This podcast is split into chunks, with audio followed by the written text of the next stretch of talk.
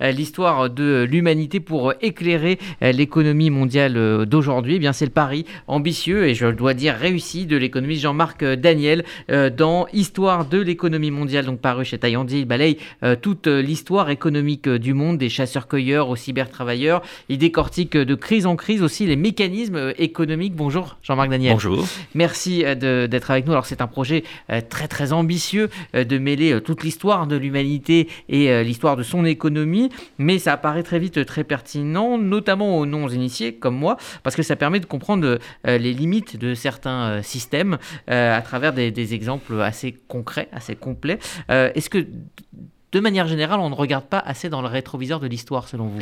Ah oui, je pense que si on veut avoir une claire vision des enjeux économiques, il faut faire des expérimentations et il n'y a pas de possibilité d'expérimenter les décisions, les politiques économiques euh, comme dans un laboratoire. Donc la seule façon qu'on a de vérifier la pertinence de ce que l'on dit ou de ce qu'on s'apprête à faire, c'est de regarder dans le passé ce qu'ont fait les autres et de voir ce qui a marché et ce qui n'a pas marché.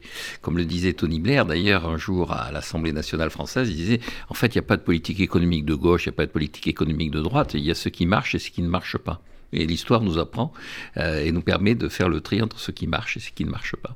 Alors vous partez euh, donc du premier modèle euh, économique, celui de la préhistoire. Euh, vous dites qu'une sorte de clivage s'est créé à, cette époque-là. D'un côté, les chasseurs-cueilleurs, c'est-à-dire les producteurs, les agriculteurs, qui vont donc créer de la richesse par leur travail. Et puis de l'autre côté, des groupes sociaux qui vont naître justement de cette richesse et qui ne contribuent pas directement à la production. alors après, on peut le comprendre comme les bureaucrates, les religieux, les, guerriers, vous les appelez les, les oisifs. Oui, absolument. Alors l'expression le partage entre oisifs et productif, c'est euh, une expression que j'ai retirée des travaux d'un économiste allemand du 19e siècle qui s'appelle Adolf Wagner, qui explique qu'effectivement, un des grands bénéficiaires de la croissance économique, c'est l'État. Et l'État est en fait le gestionnaire de l'oisiveté. Donc euh, il va gérer des oisifs qui sont des oisifs euh, tout à fait légitimes, qui sont les personnes âgées ou la jeunesse, à qui il apporte par ailleurs l'éducation. Et puis il y a tout un tas de gens qu'il va gérer. Alors pour à l'époque d'Adolf Wagner au 19e siècle, c'était essentiellement les militaires qu'il identifiait comme étant les oisifs gérés par l'État. Et euh, dans les périodes antérieures, euh, il y a beaucoup les religieux. D'ailleurs, Adolf Wagner aussi faisait la différence entre les bénédictins et les franciscains. C'est des oisifs, sauf que quand véritablement les oisifs sont trop lourds à porter par les actifs et les productifs, eh bien, on demande aux oisifs de travailler, ça donne des bénédictins. Et puis en revanche, quand euh, on peut se permettre d'avoir beaucoup d'oisifs qui vivent aux dépens des productifs, ça donne des franciscains. Donc il y a véritablement un partage, et ce partage apparaît effectivement à la fin de la préhistoire avec l'agriculture. Ce que dit Angus Deaton, qui est un économiste qui a eu le prix Nobel en 2015, le prix Nobel d'économie, il dit bien ce qui est frappant, c'est que l'efficacité accrue du système productif grâce à l'agriculture va permettre de dégager effectivement un surplus que, que vont utiliser les oisifs. Et donc le véritable enjeu à ce moment-là, c'est le combat entre ces oisifs qui cherchent à légitimer leur ponction sur les productifs et les productifs qui résistent. Alors on va évidemment beaucoup parler d'impôts lors de cette euh, interview, mais au niveau euh, donc euh, historique, vous vous expliquez par la suite pourquoi le monde a connu une longue période de stagnation au niveau économique et, de la croissance, allant on va dire de l'Antiquité au, Moyen Âge, une stagnation du progrès avec donc une charge qui incombe à simplement, on va dire, aux productifs et aux esclaves aussi. Oui, c'est ça. Oui, alors dans les productifs, il y a ceux qui sont les propriétaires, ceux qui sont qui détiennent le pouvoir sur le terrain, puisque c'est beaucoup l'agriculture, et puis il y a ceux qui leur sont apportés de l'extérieur pour faire le travail. Donc, euh, ce qui est de frappant, par exemple, dans l'Empire romain, c'est que euh, au départ, les gens qui sont esclaves sont des gens qui n'ont pas pu rembourser leurs dettes. C'est-à-dire, c'est des gens qui étaient propriétaires d'un petit lopin, et puis euh, plusieurs mauvaises récoltes arrivent, et ils ne sont pas capables de rembourser leurs dettes, et à ce moment-là, ils perdent la propriété, et ils perdent même leur liberté. Et puis après, dans l'Empire romain, c'est la conquête qui va apporter des esclaves. On va chercher les esclaves à l'extérieur. Et dans cette économie, ce qui est frappant, c'est que c'est une économie qui refuse en fait le progrès. Je cite dans le livre euh, deux empereurs, Tibère et puis surtout Vespasien. Alors euh, ma source c'est Suétone, hein, il y a peu de sources quand même, mais Vespasien qui euh, reçoit un jour esclave, tiens, un grec, donc tout de suite c'est le symbole de l'intelligence, le grec à l'époque, et il a inventé une machine qui permet de réduire euh, les efforts euh, pour transporter les, pierres. Alors il affranchit l'esclave, il lui dit, tu es quelqu'un d'intelligent, je respecte l'intelligence, même je la reconnais, et, donc tu es, tu es libre. Et puis il fait casser sa machine en lui disant, mais si on laisse ta machine agir, il va y avoir tout un tas de gens qui vont perdre leur emploi, et donc je refuse toute forme d'évolution sur ce plan-là. Et donc ce refus du progrès technique assimilé à la destruction d'emplois va subsister grosso modo jusqu'au XVIIIe siècle. La grande révolution intellectuelle est faite au XVIIIe siècle quand on s'aperçoit que finalement le progrès technique, ça ne détruit pas des emplois, ça change la nature des emplois et ça permet de créer de la richesse. Mais finalement, c'est quelque chose qu'on retrouve aujourd'hui dans certaines thèses, dans certaines théories ah oui, oui, il y a toujours eu une défiance vis-à-vis du progrès technique. Il y a toujours des gens qui ont expliqué qu'effectivement, la conséquence du progrès technique, c'était la disparition de l'emploi et que l'État était là justement au travers de ces oisifs de Adolf Wagner pour absorber ce surplus de main-d'œuvre que le système économique, à cause du progrès technique, n'était plus à même d'occuper. Et tous les pays qui ont été dans cette. Je, dis, il y, a, deux grands échecs euh, économiques pour moi face à la révolution industrielle. C'est la France et la Chine qui étaient les deux pays de référence pendant très longtemps. Et ils n'ont pas vu venir la, la, révolution industrielle, ça, parce que très rapidement, ils se sont enfermés dans le protectionnisme et une certaine forme de refus du progrès technique. Alors comment vous expliquez justement cette méfiance culturelle, sociale envers le progrès dans toute une partie de l'humanité, dans toute une partie de l'histoire de l'humanité. Oui, alors c'est effectivement c'est assez partagé parce qu'il y avait Spazia, on pourrait citer les Incas aussi, euh, et avec les mêmes raisonnements, c'est-à-dire le progrès technique détruit des emplois, il faut préserver les emplois, et les emplois qu'on n'arrive pas à préserver, c'est à l'État de les assumer. Et donc chez les Incas, ça prend un tour un peu dramatique, c'est-à-dire on met en place un système de retraite, mais comme ça finit par coûter trop cher, le système de retraite euh, vous donne 15 ans de retraite. Au bout de 15 ans de retraite, soit vous vous suicidez, soit votre famille vous tue, soit votre famille vous recueille, mais euh, vous n'avez droit qu'à 15 ans de retraite. Donc tous ces systèmes sont des systèmes qui n'ont pas confiance véritablement en une dynamique positive de la croissance. Et ceux qui vont être en face de ça, c'est d'abord des gens qui ont le sens du commerce. Dans le livre, je, reprends une distinction assez traditionnelle entre les nomades et les sédentaires, entre les commerçants et les paysans, entre les, somewhere et les anywhere, comme on dit en anglais, qui sont une opposition entre des gens conservateurs qui craignent l'avenir et puis des gens au contraire qui se projettent à l'extérieur. Et assez paradoxalement, c'est un un pays dont on, qui s'est projeté à l'extérieur de façon militaire, qui est le Royaume-Uni, mais qui a construit véritablement la confiance dans le progrès, euh, pas uniquement sur le plan militaire. C'est-à-dire que la force du Royaume-Uni, c'est d'avoir cru dans le commerce. Alors un peu plus tôt, on va remonter un peu euh, dans l'histoire, on apprend aussi dans votre livre comment le concept de l'impôt est né. Oui, l'impôt au départ, alors ce qui est intéressant, c'est que je cite tout de suite euh, une formule de, Jean-Jacques Rousseau, et qui est euh, que euh, le mot impôt et imposteur, c'est le même mot et que l'accent circonflexe sur le haut de impôt, c'est le S d'imposteur. Et donc l'impôt, c'est une, une forme de, violence qui est, qui est faite au, à une population pour permettre à une autre population de vivre. Et donc au, tout début, l'impôt, c'est une rapide, c'est-à-dire c'est un, rapt, on se précipite pour... et non seulement pour récupérer de la richesse, mais y compris pour récupérer des femmes. C'est l'enlèvement des Sabines dans la légende de la création de, la création de Rome. Et progressivement, il y a une découverte qui est faite assez tard que finalement, le peuple que l'on peut rançonner avec le moins de dégâts possible et le moins de violence possible, c'est son propre peuple. Et l'impôt, c'est le retournement de la rapine contre son propre peuple. Et donc, à partir de ce moment-là, effectivement, se mettent en place tout un tas de systèmes qui vont susciter simultanément des révoltes fiscales. Parce que le peuple, votre peuple, va être, se sentir agressé par euh, son État, par ses dirigeants. Et donc, l'impôt se retourne contre la population de l'État en question et, suscite une réaction assez souvent brutale de cette, population. Sauf que euh, vous expliquez que l'impôt n'en finit pas, je vous cite, dès le Moyen Âge, malgré impôts et corvées, les États euh, se sont souvent endettés systématiquement en déficit. C'est la raison pour laquelle le nombre d'entre eux, euh, nombre d'entre eux pardon, vont recourir à la manipulation monétaire et à l'inflation pour réduire le poids de leur endettement, mais aussi décider de la lever de nouveaux impôts. Absolument, oui. Les États assez vite se révèlent en situation d'impécuniosité et donc ils ont euh, trois solutions. La première solution, c'est d'augmenter les impôts avec la limite et la révolte fiscale. La deuxième solution, c'est de dénaturer la monnaie, c'est-à-dire de faire de l'inflation, donc euh, de, de s'endetter et de dénaturer la monnaie, donc d'augmenter artificiellement la quantité de monnaie en circulation, avec une limite là aussi, c'est qu'il y a une référence or, c'est-à-dire l'or va embêter tout un tas de dirigeants pendant très longtemps. L'or, c'est à la fois la sauvegarde du pouvoir d'achat du peuple et c'est la limite à ce que peut faire l'État. Et donc, euh, les Américains vont finir par s'en débarrasser, mais il faudra un moment avant que les États se débarrassent de l'or. Et puis, la troisième solution, c'est de faire la guerre à quelqu'un et de la gagner. Et donc, c'est au Moyen Âge, par exemple, ce que je raconte, c'est que le roi d'Angleterre, quand il engage la guerre de 100 ans, est accompagné par des banquiers italiens qui lui disent il faut gagner maintenant, il faut, il faut que vous soyez en capacité d'aller piller la France parce que nous, on vous a prêté pour que vous alliez piller la France. Donc il faut gagner. Alors on finit par de on commence finalement à parler de croissance économique à la Renaissance, euh, avec de nouvelles euh, idées qui elles-mêmes donc euh, amènent de l'innovation, amènent de la découverte. Et vous dites qu'en fait c'est le début de la mondialisation. Et c'est même Marx qui, le dit. Oui, c'est Marx qui le dit. Et il y a un autre personnage, Madison, qui a, travaillé pour l'OCDE, qui est sur lequel je m'appuie sur ses travaux, où il a essayé de véritablement reconstituer la situation de production et de croissance économique de l'Europe essentiellement, mais aussi de la Chine l'Inde depuis, depuis Tibère, depuis euh, l'origine du christianisme. Et, euh, donc, euh, ce qui montre bien, c'est que la vraie rupture de la, Renaissance, c'est deux choses.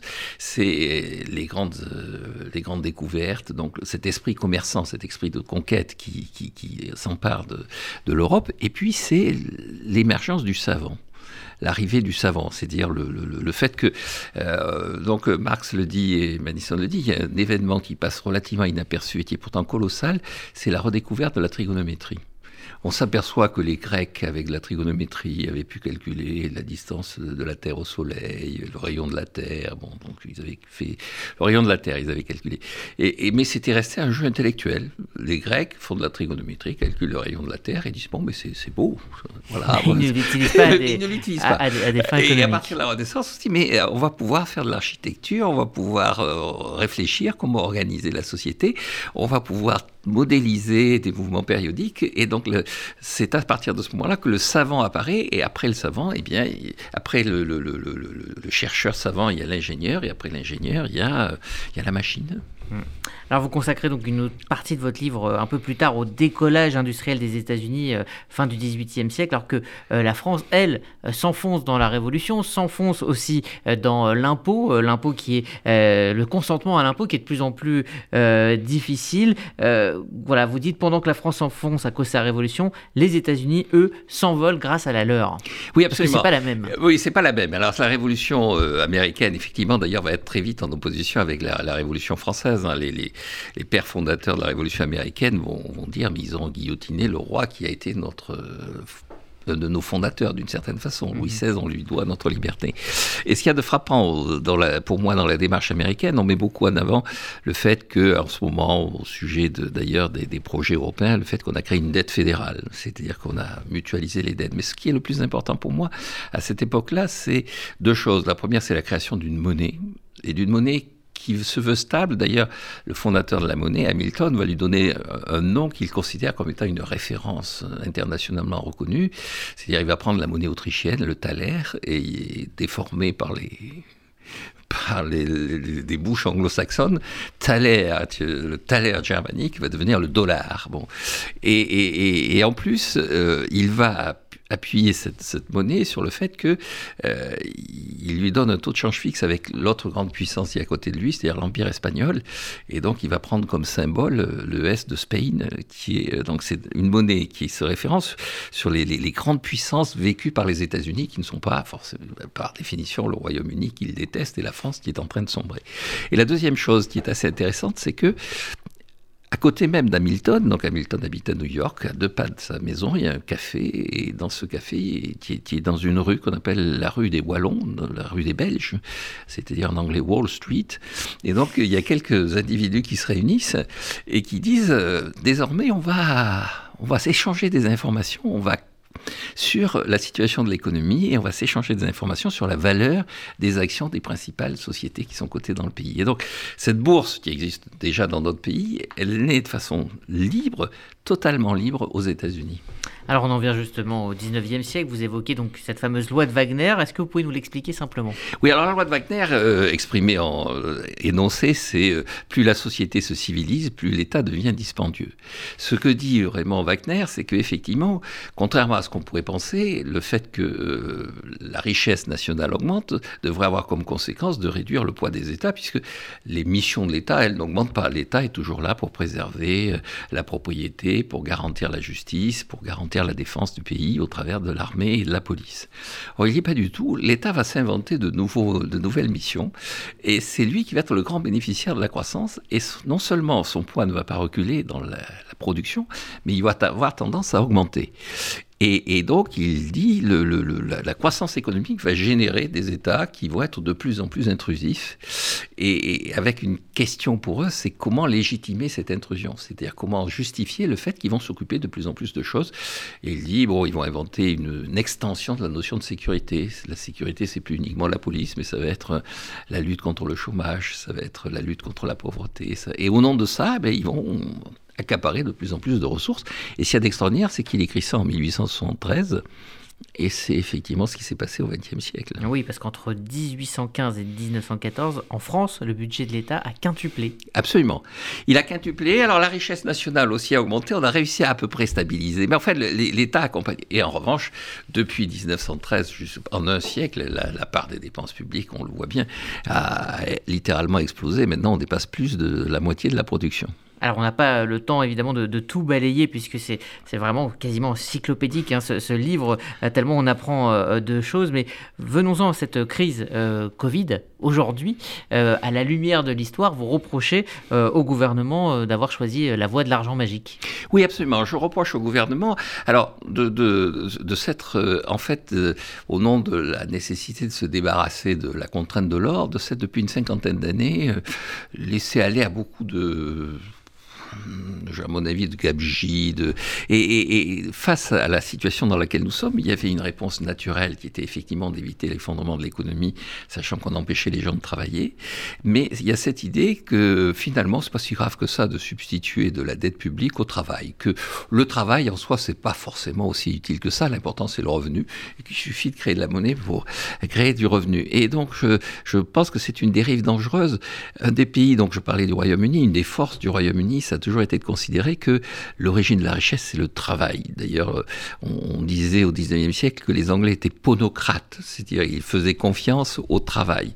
Les dirigeants du monde actuel, que ce soit euh, les, pays occidentaux et surtout euh, les États-Unis, mais aussi d'une certaine façon euh, les puissances émergentes comme la Chine, attachent beaucoup d'importance à la création de monnaie, à la mise en circulation de beaucoup de monnaie. La Banque centrale est devenue une une, référence absolue, alors que pour moi, la référence absolue, ça reste l'entrepreneur et le savant et, pas et le chasseur-cueilleur. Et le chasseur-cueilleur, voilà, le chasseur-cueilleur qui, qui, qui, part pour travailler, pour récupérer, et, pas le banquier central. Alors, qu'est-ce que toute cette histoire de l'économie peut nous apprendre euh, face à cette euh, reconstruction, effectivement, cette énorme dette qui vient de se creuser de manière euh, rapide, hein, en, quelques, en quelques mois de, de, crise Covid Qu'est-ce que ce, ce regard sur le, sur le passé, sur ces civilisations, sur ces crises à répétition aussi, et la manière dont elles se sont résolues, peut, peut nous dans la réflexion aujourd'hui? Je crois qu'il y, a, à mon avis, il y a, trois choses que je retiendrai de, ce long parcours que j'ai effectué. La première chose, c'est qu'effectivement, il faut que les États se montrent modestes et, et, que les États laissent vivre les gens, laissez-nous vivre. Il y a, je raconte aussi euh, euh, quand Colbert, qui se veut un grand animateur de, l'économie, reçoit les représentants notamment de, de Bordeaux parce qu'il y a eu des révoltes et donc et Colbert leur demande mais qu'est-ce que je peux faire pour vous? Et les représentants, de, le, gendre, qui est le, personnage qui, conduit la délégation des, marchands bordelais, dit Oubliez-nous. Surtout, oubliez-nous. Rien. Ce que vous pouvez faire, c'est rien. Ne faites les, Français réclament plus d'État ben aujourd'hui. Oui, oui, mais je pense que c'est une erreur. Et donc, euh, s'ils lisent mon livre, ils devraient s'en persuader. La deuxième chose, c'est que je crois qu'il faut se défier de l'illusion monétaire, c'est-à-dire, encore une fois, faire du banquier central le héros absolu, le gourou, considérer qu'on peut substituer de la dette au travail. Que je pense qu'effectivement, euh, les pays qui ont choisi des monnaies stables, que ce soit l'Empire romain sous Constantin, l'Empire byzantin sous Justinien ou le Royaume-Uni, euh, après la loi de 1844, ces pays-là ont eu un plus. Et que là, en ce moment, une des faiblesses, là aussi je maintiens, des États-Unis, c'est de sacrifier euh, l'outil monétaire, de considérer que la quantité de monnaie, c'est un enjeu secondaire. Et puis le troisième élément, puisqu'on finit l'année La Fontaine, hein, c'était, oh, cette année, c'était les, 400 ans de la, la, naissance de La Fontaine, c'est de revenir à cette bonne vieille sagesse. Travailler, prenez de la peine, c'est le fond qui manque le moins. C'est-à-dire que c'est par le travail alors, un travail rendu plus efficace par le progrès technique, mais c'est quand même à l'origine de la croissance économique, c'est quand même le travail que l'on trouve. Alors, vous concluez le livre avec deux formules. J'aimerais que vous les expliquiez euh, simplement à nos auditeurs. Deux Kenney pauvre paysan, pauvre royaume, pauvre royaume, pauvre roi. Mmh. Alors, pauvre paysan, pauvre royaume, pauvre roi, donc c'est François Quesnay. Euh, donc je dis à un moment donné dans le livre que je suis keynésien au sens de disciple de François Quesnay et pas de disciple de Keynes, l'anglais Keynes.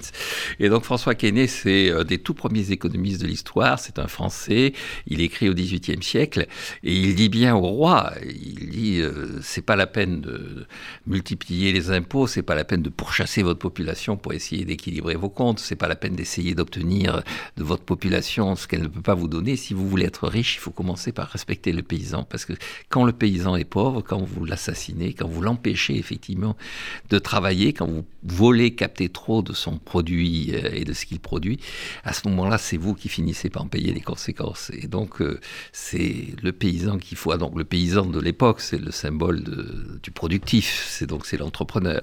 Ce qu'il faut préserver, c'est l'entrepreneur. Et à ce moment-là, vous, État, ben, vous serez riche. Et donc, la deuxième phrase, on, on l'a cité, plus la société euh, se civilise, plus l'État est dispendieux. Donc ça, euh, c'est Wagner. Euh, comment respecter, on va dire, ce, ce concept, votre comment faire en sorte que l'État soit moins dispendieux, alors que on a l'impression que, en tout cas, les Français demandent plus d'État et demandent d'être protégés par l'État.